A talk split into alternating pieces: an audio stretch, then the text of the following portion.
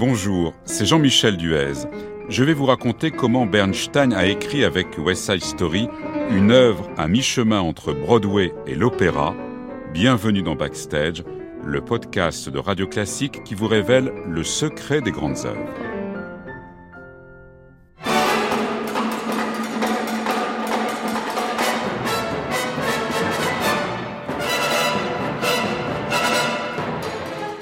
Nous sommes en janvier 1949.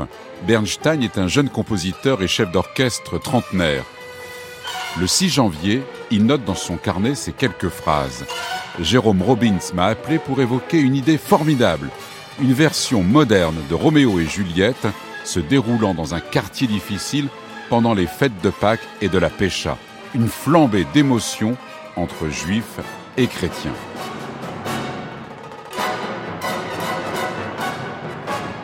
Cet échange entre Bernstein et le chorégraphe Jérôme Robbins est en quelque sorte l'acte de naissance de West Side Story.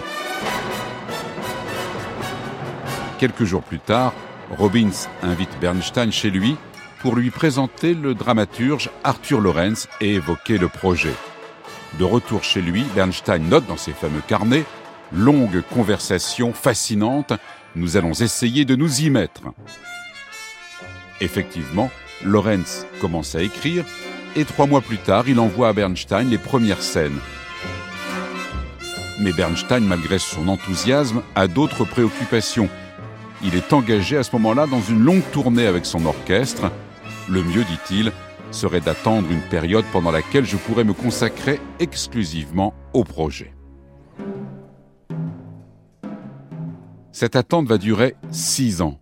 Le 25 août 1955, au bord d'une piscine d'un hôtel de Beverly Hills à San Francisco, Bernstein et Lorenz se rencontrent par hasard.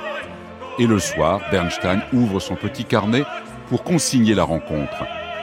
Nous nous enflammons à nouveau pour l'idée d'un Roméo, mais nous avons abandonné l'idée maîtresse de l'opposition entre juifs et catholiques. Nous sommes convenus de ce qui, à mon avis, va vraiment marcher, deux bandes rivales d'adolescents, l'une constituée de nouveaux arrivants portoricains, l'autre de soi-disant américains de l'immigration blanche. Le tout prend vie, j'entends des rythmes et des battements, et surtout, je commence à sentir la forme, écrit encore Bernstein.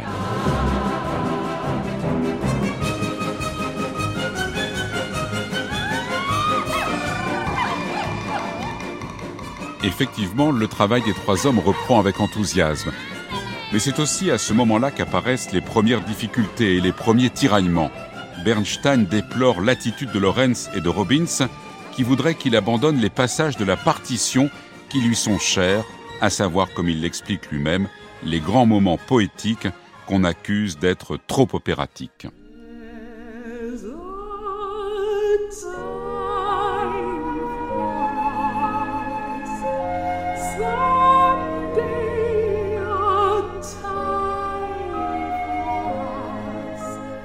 C'est alors qu'un quatrième homme va entrer dans la danse. Un jeune homme même, de 25 ans seulement, encore inconnu, Stephen Sondheim. Il est chargé d'écrire le texte des chansons.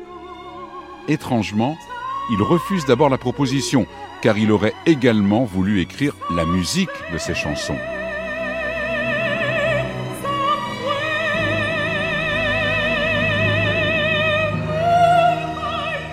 Finalement, conscient qu'une telle opportunité ne se représentera certainement pas, Sondheim accepte, l'équipe est désormais au complet. Reste à trouver un producteur. Les plus grands noms sont approchés, mais tous déclinent l'offre, estimant trop périlleuse l'idée d'une comédie musicale qui ne se termine pas en happy end, et qui plus est, dont le premier acte se referme sur un double meurtre.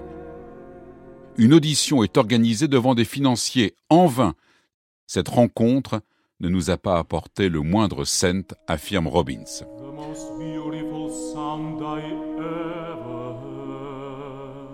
Une productrice de théâtre accepte toutefois de se lancer dans l'aventure, mais à une condition, remanier totalement West Side Story.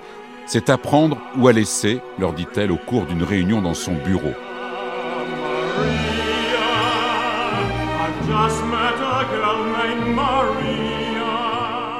Les quatre hommes en sortent dépités. Que faire il décide d'aller au bar de l'hôtel Iroquois près de Times Square.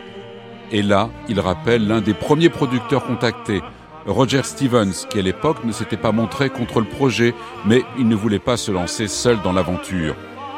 Stevens les encourage à continuer, il affirme qu'il trouvera une solution. Une vague promesse qui n'engage à rien.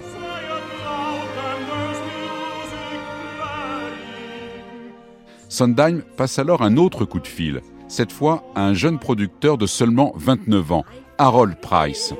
Malgré son jeune âge, Price a déjà coproduit trois comédies musicales à Broadway et mis en scène trois pièces de théâtre. Une audition est organisée. Price, qui est venu avec son associé, est emballé.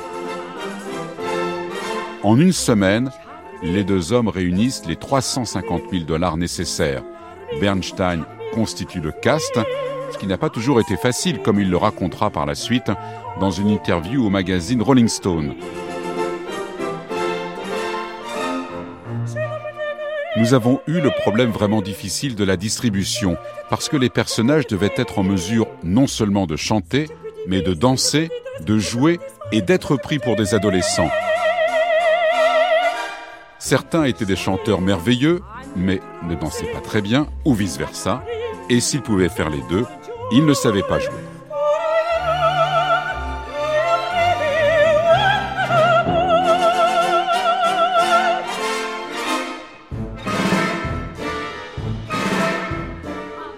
Les répétitions commencent en mai 1957. La première est fixée au 26 septembre suivant. Mais avant cela, le spectacle est rodé à Washington au cours de l'été. L'accueil est enthousiaste. Bernstein est heureux.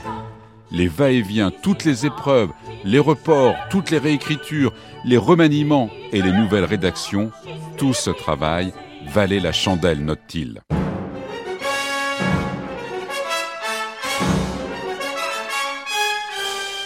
Arrive enfin la première de Broadway. Le succès est au rendez-vous. West Side Story est perçu comme l'une des œuvres dramatiques les plus originales jamais vues. L'ouvrage reste à l'affiche pour 734 représentations avant de partir en tournée dans les grandes villes américaines. En 1958, West Side Story part à Londres où le spectacle affiche plus de 1000 représentations. Il revient à Broadway en 1960 pour six mois et l'année suivante sort le film avec Natalie Wood il sera couronné de 10 Oscars, devenant l'un des films les plus primés de l'histoire du cinéma. West Side Story est l'un des chefs-d'œuvre de Bernstein aux confins de l'opéra et de la comédie musicale. Un mélange inégalé de musique populaire et savante, une œuvre à l'inspiration permanente dans laquelle le génie mélodique de Bernstein est porté à son plus haut niveau.